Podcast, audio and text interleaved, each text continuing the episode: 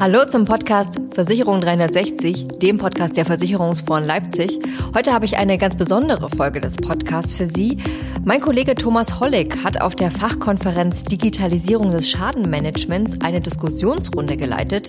Thema war Innovation und Innovationstransfer.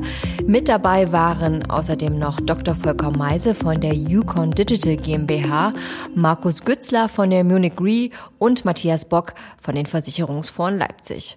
Und in diese Diskussionsrunde können Sie jetzt hineinhören. Meine lieben Damen und Herren, die Welt ist unsicher geworden. Gleichzeitig wir, äh, erleben wir eine Zunahme der Geschwindigkeit von Veränderungsprozessen. Die Pandemie hat das Ganze noch beschleunigt und wir leben in einer Zeit des Wandels oder wie es jetzt kürzlich gesagt wurde, in, einem, in einer Zeitenwende. Lassen wir das mal so stehen. Klar ist, das Marktumfeld für Unternehmen ist riskanter geworden.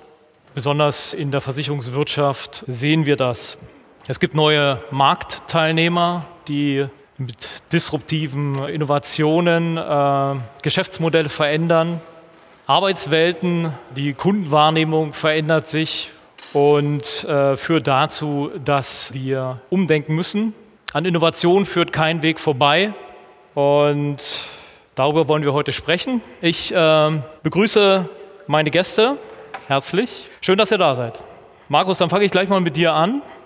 An Innovation führt kein Weg vorbei, um zukünftige Herausforderungen, um den zukünftigen Herausforderungen zu begegnen. Was ist deiner Meinung nach in den nächsten äh, drei bis fünf Jahren besonders im Schadenmanagement zu tun, um diesen Herausforderungen zu begegnen? Also ich glaube, wenn man die nächsten drei bis fünf Jahre ansieht, ähm, gibt es jetzt keine pauschale Antwort auf die Frage. Ich glaube, es kommt immer darauf an, wo das jeweilige Unternehmen gerade steht in diesem Digitalisierungs- oder ähm, in diesem ganzen Prozess. Ähm, wir haben Unternehmen, die natürlich jetzt, du hast gerade schon angesprochen gehabt, ähm, disruptive Startups, die als digitaler Player hier in den Markt kommen die kann man natürlich nicht vergleichen mit äh, alteingesessenen Versicherungsunternehmen hier im deutschen Markt. Und äh, ich will dir ein Beispiel geben. Wir hatten vor zwei Jahren mal ein Gespräch mit einem etwas kleineren Versicherer, der von seiner Digitalisierungsinitiative erzählt hat. Und dann haben wir nachgefragt, naja, was steckt denn da dahinter? Und dann hieß es so, naja, wir wollen weg von den Papierakten hin zur elektronischen Akte. Ja, also ähm, ist natürlich auch irgendwo Digitalisierung und ist auch ein Anfang und ist per se sicherlich nicht falsch, aber ähm, wie gesagt, äh, ein disruptives Startup, das hier im Online-Bereich unterwegs ist, die haben noch nie eine Papierakte gesehen. Ähm, die starten hier auf einem ganz anderen Level und von daher glaube ich, kann man jetzt nicht sagen, in, in jedem Unternehmen ähm, wird, wird das oder das passieren.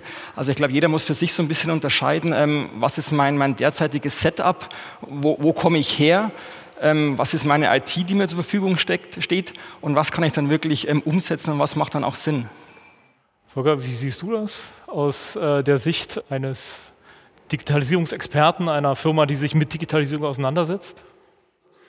Ich würde fast an den Vortrag von, von Markus anschließen, der sich halt ja um Daten, insbesondere um Daten gekümmert hat. Und äh, das ist, glaube ich, das A und O von, äh, von allem. Und ähm, auch die, ja, digitalisierten Dokumente können ja zu Daten werden, indem man halt die Informationen, die drinstecken, rausliest und dementsprechend abspeichert, um sie dann auswerten zu können. Und das ist halt die Basis von so gut für allem. Also ob, sei es die Prozesssteuerung, sei es halt die Schadensteuerung als, als solche, sei es die Analysen, die dann wieder zu Erkenntnissen führen, dass, ähm, oder, oder am wichtigsten noch ähm, die Daten, die halt der KI als Training dienen, das ist das, was, äh, wo man darauf achten muss, dass man die hat und dass man sie vernünftig strukturiert hat, dass man sie vernünftig auch dokumentiert hat, damit man weiß, woher kommen die Daten, warum sind die Daten so, wie sie sind, um sie dann dementsprechend interpretieren zu können. Jetzt äh, bist du ja in deiner beruflichen Laufbahn, äh, hast du ja mit großen Unternehmen äh, zu tun gehabt, aber auch mit Startups. Äh, wie, was sagst du, welche Unternehmens Kultur ist förderlich für Innovationen? Naja, die Antwort wird jetzt keinen überraschen. Ähm, sind, wenn man rein auf Innovationen guckt, sind es natürlich die Startups, aber das liegt in der Natur der Sache, denn äh, Startups sind auf Innovationen ausgerichtet. Das heißt, die leben davon, innovativ zu sein, disruptiv zu sein, was Neues zu machen. Denn wenn sie alles genauso machen würden wie das, was im Markt vorhanden ist, dann bräuchte man sie nicht. Also insofern ist es klar, dass Startups innovativer sind. Das heißt aber nicht, dass Versicherer jetzt per se nicht innovativ sind, sondern sie sind einfach anders ausgerichtet. Wir haben riesen, ähm, riesen Datenmengen, wir haben riesen äh, Kundenmengen, es ist einfach ein Skalierungsgeschäft und da kann ich halt nicht mal eben so innovieren und kann nicht mal äh, irgendwas machen, um mal auszutesten, wie es denn ähm, was es denn funktionieren könnte. Und das ist das, was die Startups eigentlich einem voraus haben, denn die sind sehr schnell im Ausprobieren. Fail fast ist ja eins dieser, dieser Buzzwords, die es da gibt. Also schnell probieren, schnell lernen, Fehler machen, ähm, aus den Fehlern lernen, pivotieren, irgendwas anderes machen und dann geht's geht weiter. Und so entwickeln die sich voran. Und das geht natürlich mit einem großen Versicherungsprozess nicht. Das ist klar, das ist selbstverständlich. Und darum ist ähm, aus meiner Sicht die, das Entscheidende, wie schafft man es auch in, in Versicherungen, die Ressourcen so zu entkoppeln, dass es möglich ist, eben auch mit kleineren Einheiten diese, diese, ja, diese schnelle Ausprobieren hinzukriegen. Also nicht vorher zu fragen, was für ein ROI habe ich denn auf meiner Maßnahme ähm, und ähm, verzweifelt versuchen, in der Linienorganisation Personentage zu finden, um eine, ähm, ein, irgendwas Neues durchzubringen. Ja, wenn man auf ein neues Release arbeitet in einem in einem riesen, ähm, was weiß ich, in der, in, der, in, der, in der gesamten Schadenprozess und will Entwickler rausziehen und sagt, nee, ihr arbeitet jetzt nicht an diesem Release, sondern ihr arbeitet an irgendwas, was wir eventuell nachher wegschmeißen. Wir wissen es selbst noch nicht genau. Aber dann kriegen sie durch den Vogel gezeigt, ja, ist ja klar. Und ähm, das darf halt nicht passieren, wenn man es schafft, da ähm, die, die Ressourcen so ein bisschen zu entkoppeln, dass man etwas ausprobieren kann, ohne gleich dafür äh, quasi ähm, äh, den Strich durch seinen, durch seinen Bonus zu bekommen, weil man halt Kosten verbrannt hat, da ist schon viel, da ist äh, dann viel gewonnen. Und gleichzeitig darf es nicht sein, dass dann diese Einheiten komplett separat sind, denn ähm, das Wissen über den Schadenprozess, über die Abwicklung, über versicherungstechnische Sachen, das steckt natürlich in der Organisation. Und das muss man irgendwie versuchen zu verbinden. Und es muss diese, diese kleinen Einheiten müssen im Grunde genommen dafür da sein, die großen Einheiten zu unterstützen. Dinge, die man schon immer mal machen wollte, das können die machen. Und da muss halt der Connect da sein und dann kann das auch äh, funktionieren. Markus, äh, eine Frage an dich. Äh, wie äh, wirken denn äh, Startups äh, oder können Startups im, im deutschen Markt, sage ich mal, die doch sehr umfangreiche Regulatorik, die wir haben, ähm, ein bisschen aufbrechen, uns äh, fitter machen? Ähm, also ich glaube, wir können von Startups natürlich lernen. Es ist auch wichtig und am, Letz-, am Ende des Tages sind Startups natürlich auch irgendwo unsere Konkurrenten. Und ähm, wir haben im deutschen Markt ähm, in den meisten Branchen einen Verdrängungswettbewerb. Das heißt, wir müssen irgendwo sehen, wo wir am Ende des Tages ähm, ja, landen. Und wenn meine Kostenquote irgendwo bei 25 Prozent liegt und bei einem Startup die Kostenquote bei 10 Prozent ist, dann haben wir irgendwo einen Gap, der sich, den muss ich irgendwo in der Schadenquote dann äh, wieder reinarbeiten sozusagen. Aber ich würde da gerne nochmal ansetzen an das, was Volker gesagt hat, mit den, mit, was die Startups betrifft. Du hast gesagt, ähm, die, probier, die probieren mehr aus. Ich, bin sogar, ich würde sogar so weit gehen würde sagen, wenn wir als egal wie groß das Unternehmen ist, wenn wir nicht bereit sind, Dinge auszuprobieren, dann können wir auch nicht innovativ sein. Weil Innovation lebt davon, dass ich Dinge ausprobiere. Und wir hatten es heute, glaube ich, auch schon öfters. Man muss dann auch mal irgendwann sagen, okay, ich habe was ausprobiert, jetzt sind wir halt gescheitert. Ist okay, aber wenn wir nicht ausprobieren, dann werden wir nie irgendwo eine Innovation so weit vorantreiben können, dass es zu einer Marktreife kommt und wir das Ding im Markt ausrollen können. Also da brauchen wir einen gewissen Mut und da müssen wir, glaube ich, auch so ein bisschen so ja, so die, die, die, die, die alte verkrustete Mentalität der, der eingesessenen alten deutschen Versicherer ein bisschen aufbrechen und so ein bisschen Mut an den Tag zu legen und sagen, okay, äh, jetzt mal loslegen und einfach mal sehen, was passiert. Ich glaube, äh, um da nochmal einzuhaken, der Mut ist ein ganz, ganz wichtiges Thema, aber Mut allein, glaube ich, reicht nicht aus. Ich glaube, man braucht auch Strukturen und Prozesse. Ja, Agilität ist da so ein Buzzword, was in die Unternehmen hineingetragen werden muss, weil ganz klar, Innovationen leben von Ideen. Und wo hat man denn die besten Ideen oder wo haben Sie Ihre besten Ideen? Ich weiß nicht, ob das äh, in der Bürotätigkeit, wenn Sie operativ tätig sind und äh, irgendwas bearbeiten, ob da Ihnen die besten Ideen kommen. Ja mit höherer Wahrscheinlichkeit nicht, eher wenn Freiräume da sind, wenn auch Freiräume vom Management geschaffen werden, um frei zu denken, um sich auszuprobieren. Und neben dem Mut gehört dann eben auch das Vertrauen dazu. Das Vertrauen, dass Leute eben auch was schaffen und eben auch Kontrolle wegnehmen. Weil ich glaube, nur so kann was ganz, ganz Großes entstehen. Und da äh, gibt es erste Ansätze auch in der Branche, aber ich denke, da ist noch ein, ein weiter Weg auch zu gehen, um dieses Start-up-Feeling in die klassischen Player hineinzubringen. Matthias, du bist Leiter einer Zukunftswerkstatt, wo es darum geht, herauszufinden, was das äh, Metaversum äh, für uns bedeutet, äh, welche Entwicklungen dort damit verbunden sind. Und ähm, ja, Wie darf ich mir das eigentlich vorstellen und wie geht der Innovationstransfer bei euch? Äh, ja, das ist eine, äh, eine, spannende Frage. Äh, heute ist das Thema ja Digitalisierung äh, des Schadenmanagements und Sie reden so ein bisschen über Internet und über Online und über E-Commerce und was kann man da lernen. Und äh, da komme ich jetzt als äh, Zukunftsforscher und sage, das ist ein alter Hut. wenn Sie dieses Ziel, du hast vorhin gesagt, der Weg ist das Ziel. Ich würde fast sagen, die Ziele sind aber auch wichtig. Wenn man das falsche Ziel hat, dann kann man den Weg vielleicht sich auch sparen. genau, es geht mir um das Metaversum und ich glaube, das ist ein Thema, was auch für das Schadenmanagement von großem Interesse sein kann. Äh, was ist das Metaversum? Ganz einfach das neue Internet. Wenn Sie Anfang der 2000er noch mit ihren lustigen kleinen Modems in, ins Internet gegangen sind und dann irgendwann mal bei Facebook unterwegs waren. Da haben sie so die ersten beiden Stufen des Internets erfahren. Und es soll jetzt in den nächsten Jahren ein ganz, ganz neuer digitaler virtueller Raum entstehen, den sie nicht nur von außen anschauen, ja, über ihre Bildschirme, sondern den sie wirklich dreidimensional mit Brillen, mit Kontaktlinsen erleben können.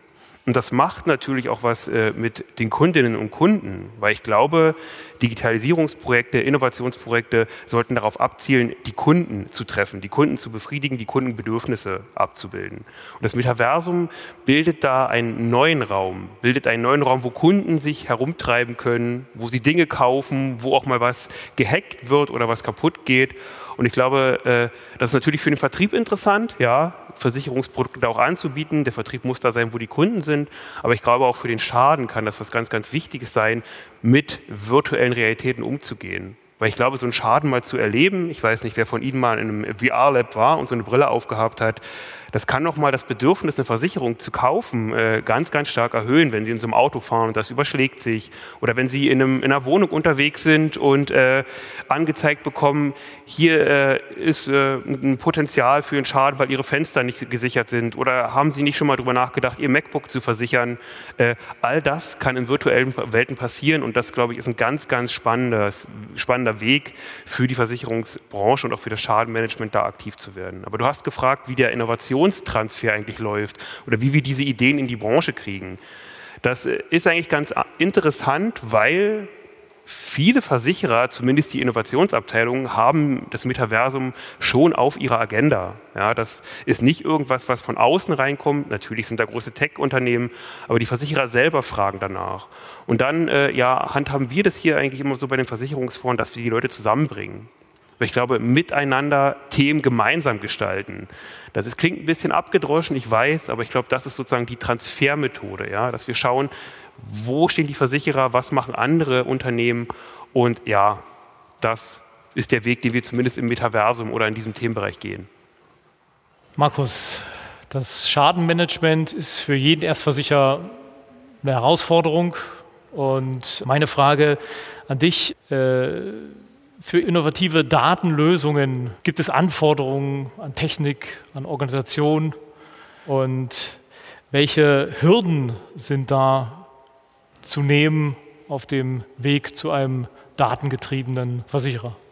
Also ich glaube, die, die technische Frage lässt sich eigentlich mit einem Wort beantworten. Es ist so dieses, was man jetzt neudeutsch Data Literacy nennt, also die Datenkompetenz, die Kompetenz, die Daten zu analysieren die Daten zu visualisieren, aus den Daten Rückschlüsse zu ziehen und auch die Daten dann über die Zeit hinweg zu monitoren. Ähm, ich habe es heute schon mal gesagt, ich glaube, wir sind mittlerweile so weit, dass ähm, die meisten oder fast alle Versicherer in der, durchaus in der Lage sind, mit ihren eigenen Daten zu arbeiten. Aber die großen Herausforderungen, die wir immer so ein bisschen sehen, sind äh, auf der Ressourcenseite. Also, dass ähm, viele Versicherer einfach nicht genug Ressourcen haben, um hier wirklich das Maximale aus den Daten rauszuholen und auch einen Mehrwert zu generieren. Da sind wir jetzt so ein bisschen auf der, auf der Insel der Glückseligen bei der Münchner Rück, weil wir halt fast 300 äh, Mitarbeiter haben, die sich in diesem Bereich Data Analytics tummeln. Also da ist, ist genau das, was du vorher angesprochen hast, Sebastian, ähm, dass die Mitarbeiter Raum bekommen, ja, also Raum nicht nur, in, nicht nur physisch irgendwo extra sitzen, sondern wirklich auch Zeit und Ressourcen, sich mit diesen Themen auseinanderzusetzen. Und nicht so, wie es bei manchen Unternehmen leider momentan noch ist, dass ähm, diese Innovationsthemen auch so ein bisschen als Hobby betrieben werden. Das heißt, so neben der täglichen Arbeit beschäftige ich mich noch mit einem Innovationsthema und versuche sowas voranzutreiben. Also das ist, ähm, es ist eine Gratwanderung und wie gesagt, da gibt es natürlich auch ungleiche Voraussetzungen, die einfach auf, den, auf die Größe des Unternehmens zurückzuführen sind. Und äh, da muss jedes Unternehmen für sich so ein bisschen entscheiden, ähm, gehe ich sowas eher so ein bisschen nebenbei an oder sage ich, äh, nee, ich ziehe die Mitarbeiter zusammen und entlaste die oder ent die Mitarbeiter müssen nicht mehr sich die tägliche Arbeit machen, sondern können sich auf dieses eine Thema konzentrieren. Und dann hast du noch gesagt, ähm, die, die Hürden für die Organisation. Ähm, ja, man, man sagt es immer so einfach, ja, wir digitalisieren jetzt etwas, die Prozesse werden umgestellt. Ähm, da gibt es ja auch gewisse, ähm, sage ich mal, Vorbehalte oder auch manchmal auch Ängste. Ja, der Prozess wird jetzt optimiert, digitalisiert. Ist mein Arbeitsplatz noch sicher? Will ich das überhaupt so? Und ich habe eine, eine, nette Anekdote. Wir hatten das tatsächlich einmal in, in, Südostasien. Wir haben mit einem Kooperationspartner bei einem Kunden versucht, das Werkstattnetz so ein bisschen zu verbessern und sind auch so ein bisschen in diese Sache Rechnungsprüfung eingestiegen und war, also Management war super happy. Also die, es kam halt raus, dass natürlich viele Rechnungen zu hoch waren. Also keine Überraschung, haben wir ja auch hier im deutschen Markt. Aber was ist passiert? Auf einmal ist der Schadenleiter und Mitarbeiter nicht mehr zur Arbeit erschienen. Ähm, sie haben das ganze System, diese neue Digitalisierung quasi bestreikt, weil sie gesagt haben, naja, wenn ich jetzt dem Werkstattchef sage, deine Rechnung ist falsch, äh, wir haben hier einen Gesichtsverlust. Ja? Ähm, Im Endeffekt war der Werkstattleiter wahrscheinlich sein Schwager und der Gutachter war sein Cousin. Ähm, es ist gar nicht gesehen worden. Ja? Also der, der finanzielle Mehrwert, der da war, ist eigentlich in dem Unternehmen oder bei den Mitarbeitern nicht angekommen, weil es einfach eine andere Kultur ist und man in dem Fall nicht dem anderen sagen kann, du machst hier was falsch. Ja? Also ähm, die Rechnung stimmt nicht. Also ähm, Mitarbeiter müssen natürlich da mitgenommen werden in diesen Digitalisierungsprozess und nicht irgendwo eine neue Lösung vorsetzen und dann sagen, so, jetzt arbeite damit. Ich würde da kurz noch mal reingrätschen. Das, was du gesagt hast, finde ich sehr, sehr interessant. Ich muss dazu aber sagen, Innovation kann auch wehtun oder Zukunft kann wehtun. Wir reden da immer so ein bisschen, wir müssen die Mitarbeiter mitnehmen. Ja, auf jeden Fall. Aber äh, wir dürfen uns davon auch nicht bremsen lassen. Ja, nur weil halt äh, der Schwibschwager sagt, hier, nee, das haben wir schon die letzten 20 Jahre so gemacht und äh, das klappt ja eh nicht. Da muss man auch wirklich überlegen, passt das noch mit den Zielen des Unternehmens zusammen? Von daher Mitarbeiter mitnehmen, ja, aber nicht vergessen, das kann wehtun, das kann auch dazu führen, dass Mitarbeitende das Unternehmen verlassen, weil der neue Weg nicht mitgegangen wird. Das ist immer so zwei Seiten einer Medaille, würde ich sagen, und man muss da auf jeden Fall beide immer sehen. Ja, Markus, du hast äh, sozusagen ein Beispiel aus einer anderen Kultur mitgebracht. Äh, Folge jetzt die Frage an dich. Äh, welche Erfolgsmodelle gibt es äh, oder Methoden äh, gibt es aus anderen Branchen und lassen die sich auf das Schadenmanagement übertragen? Ja, definitiv. Also einmal über den Tellerrand gucken und mal schauen, was die anderen so machen. Das hat eigentlich schon fast überall geholfen. Und ähm, mir fallen spontan zwei Beispiele ein. Das eine ist, ich, bevor ich zu Eukon kam, war ich eher im äh, Marketingbereich unterwegs, in Social Data Analytics und äh, Marketingbereich ist, äh, da gibt es ja den Spruch, 50 Prozent des Marketingsbudgets äh, ist für die Katz, man weiß noch nicht welche 50 Prozent. Und ähm, so so in etwa agieren die halt auch. Ja? Die sagen, wir müssen was ausprobieren, wir wissen noch nicht genau, ob es funktioniert, aber es, es hört sich cool an, coole Technologie. Ähm, wenn wir das rauskriegen, super, haben wir was, lass mal machen. Und dann haben wir halt ganz schnell ähm, einen, einen Test gemacht, mal zusammen dran gearbeitet, Daten analysiert und geguckt, ob das funktioniert. Und ehrlich gesagt, das fehlt mir manchmal so ein bisschen jetzt in der Versicherungsbranche, dass man äh, so eine gewisse Begeisterung mitbringt und sagt, das ist cool, ähm, lass mal, lass mal machen. Ja? Also es kennen alle die Entscheidungsprozesse in ihren Häusern und die erleben wir logischerweise auch im täglichen Doing. Ähm, und die sind halt äh, manchmal aus gewissen Gründen dann natürlich auch ein bisschen länger, aber für schnelle Innovationsprozesse würde ich mir wünschen, dass es halt so einen gewissen, ja, Mut hatten wir schon mal, Mut zum Ausprobieren, Mut zum Fehler machen auch gibt. Und nur so kann man dann eben auch weiterkommen. Und das Zweite ist, ähm, wir haben ja einen Teil bei Eukon, der sich eher mit dem Automotive-Bereich beschäftigt. Das heißt, da sind die Ansprechpartner die äh, OEMs und die IAMs, also die Teilelieferer und die Hersteller. Und ähm, da gibt es einen sehr viel größeren Hang zur Zusammenarbeit. Also, dass man gemeinsam Sachen entwickelt, weil man halt einfach weiß, dass man alleine nicht groß genug ist in dieser globalen Autowelt, um bestimmte Sachen voranzutreiben und Standards zu setzen und besser zu werden. Und das kann ich mir auch für den Versicherungsbereich ganz gut vorstellen. Da ist das momentan aus unserer Sicht im Schadenbereich noch nicht ganz so ausgeprägt. Und wenn ich jetzt überlege, hatten wir eben auch schon, was ist die Grundlage insbesondere für die KI? Und KI wird es uns prägen in den nächsten Jahren. Das sind Daten, das sind viele Daten, Trainingsdaten. Und wenn man die halt sozusagen jetzt mal übergreifend zusammenbringen würde, würde man, glaube ich, für ähm, die Beteiligten an, an diesem äh, ja, an diesem Konglomerat, wie man es auch immer nennen möchte, äh, viele Vorteile herausziehen.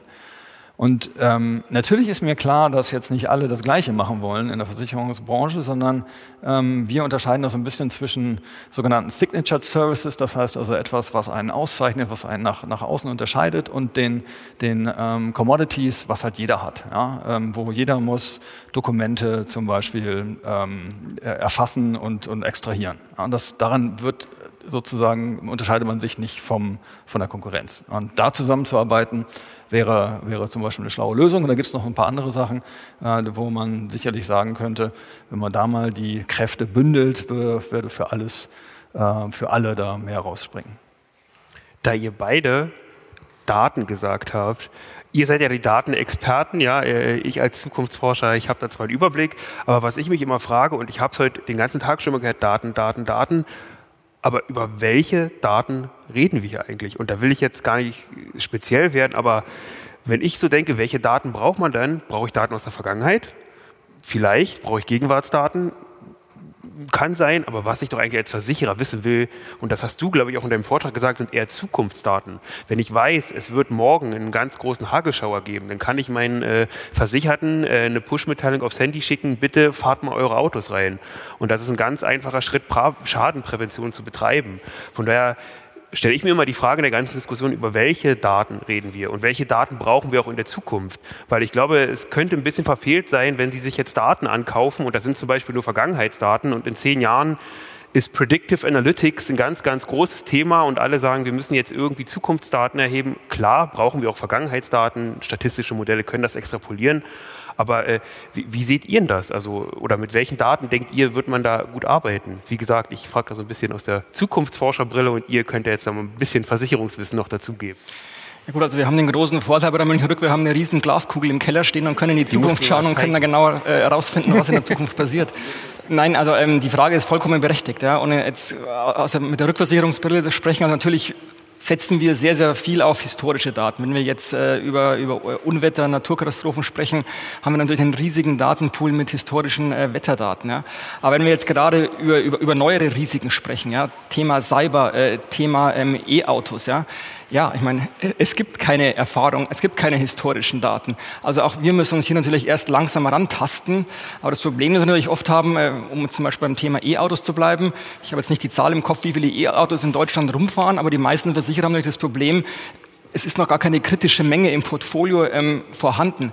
Das heißt, wir versuchen dann natürlich über unsere Rolle als Rückversicherer sagen, okay, lass uns hier irgendwie Dinge zusammenfassen und dann Rückschlüsse zu ziehen. Aber wie gesagt, äh, wir hätten die Glaskugel gerne und hätten gerne die, die, die zukünftigen Daten, dann wäre unser Pricing natürlich noch exakter und dann äh, würden wir uns sehr, sehr oft äh, leichter tun. Da können wir uns ja mal zusammentun. Äh. Ich äh, lese gerne im Kaffeesatz und dann gibst du mir deine Glaskugel und dann wird da sicherlich ein interessantes Erkenntnisstück dabei herauskommen. Aber wie ist das eigentlich? Ich hatte mich auch gerade gefragt, wo kriege ich diese Daten aus der Zukunft her?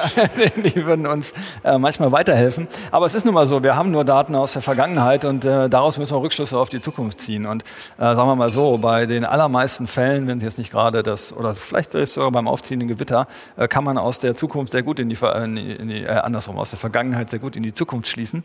Und ähm, hier ist aber eben auch die, die Frage, ähm, wie, wie soll man sagen, lasse ich da einen gewissen Fehler zu? Ja, wir haben bei uns Prediction-Modelle im Haus, die natürlich auf, ähm, wo die KI auf Vergangenheitsdaten trainiert wurde, logischerweise. Und die KI macht halt Fehler, das ist so. Ja? Und ähm, es gilt halt herauszufinden, wie weit kann ich die KI einstellen, dass, sie, dass der Fehler ausbalanciert die Vorteile, die sie hat. Und da ähm, erleben wir halt häufig noch in den, in den Häusern äh, ein, eine, wie soll man sagen, eine 0% Fehlertoleranz. Ja? Also man guckt rein, was hat die KI gemacht, welchen, wie haben sie die, ähm, die KVAs zum Beispiel vorausgesagt, ist da ein Prüfungskürzungspotenzial drin oder nicht. Und natürlich finden Sie dann äh, predictete Fälle, wo eventuell ein Kürzungspotenzial drin gewesen wäre. Ja, Haken dran. Das äh, ist, dann, ist dann halt so, aber dafür hat man halt ganz viele Fälle mehr, wo schon direkt dunkel verarbeitet werden konnte, was halt viel Vorteile brauche ich nicht zu erklären, kennen Sie alle. Ähm, und äh, dieses, das ist das ist das, was ich mir wünschen würde, nicht immer nur auf die Fehler zu gucken, ja, sondern auch zu sagen, okay, ja, Fehler ist, ist klar, die dürfen nicht zu groß werden, müssen wir aufpassen, müssen wir beobachten, aber wir lassen sie zu, um die Vorteile zu bekommen. Und ähm, so können wir, nur so können wir halt auch in die Zukunft gucken, weil Zukunft ist nun mal unsicher und äh, Das ist nur so, können wir nicht anders. Das wird sich auch nicht ändern in Zukunft. Nee, das äh, gehen wir nicht weg. ja, spannend. Ähm, ich würde noch eine Frage gern äh, loswerden. Ähm, die kann ich ja einfach mal so in die Runde werfen äh, und äh, ihr teilt sie euch auf.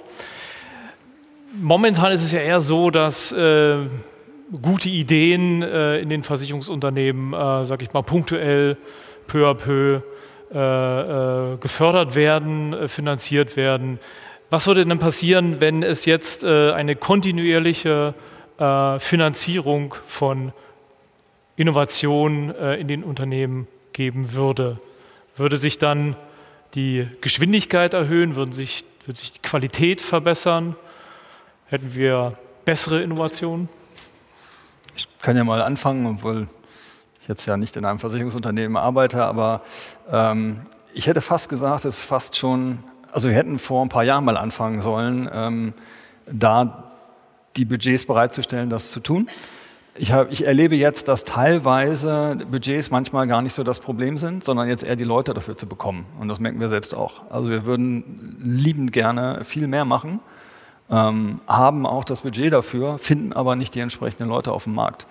Und äh, insbesondere Softwareentwickler, Data Scientisten geht sogar, da haben wir ausreichend, aber äh, insbesondere Softwareentwickler, Produktmanager, alles, was so, so äh, technisch, fachlich ist, ähm, da ginge viel mehr, wenn man denn ähm, die entsprechenden Leute an sich, ja, an sich binden könnte, finden könnte. Und ähm, insofern, Versicherungsunternehmen haben, glaube ich, jetzt die letzten Jahre, äh, gute Jahre hinter sich. Und wenn man einen Vorstand hat, der, der das Thema dementsprechend stresst und äh, dementsprechend auch vorantreiben will, dann ist es eher das Problem, glaube ich, die Organisation so auszustatten und, wie ich das am Anfang ähm, skizziert habe, so quasi loszulösen vom Tagesgeschäft, dass man das auch umsetzen kann. Äh, und dann geht da einiges. Also äh, wir erleben es immer wieder, dass wirklich auch sehr viele, sehr gute, sehr innovative Ideen aus den Versicherungen kommen.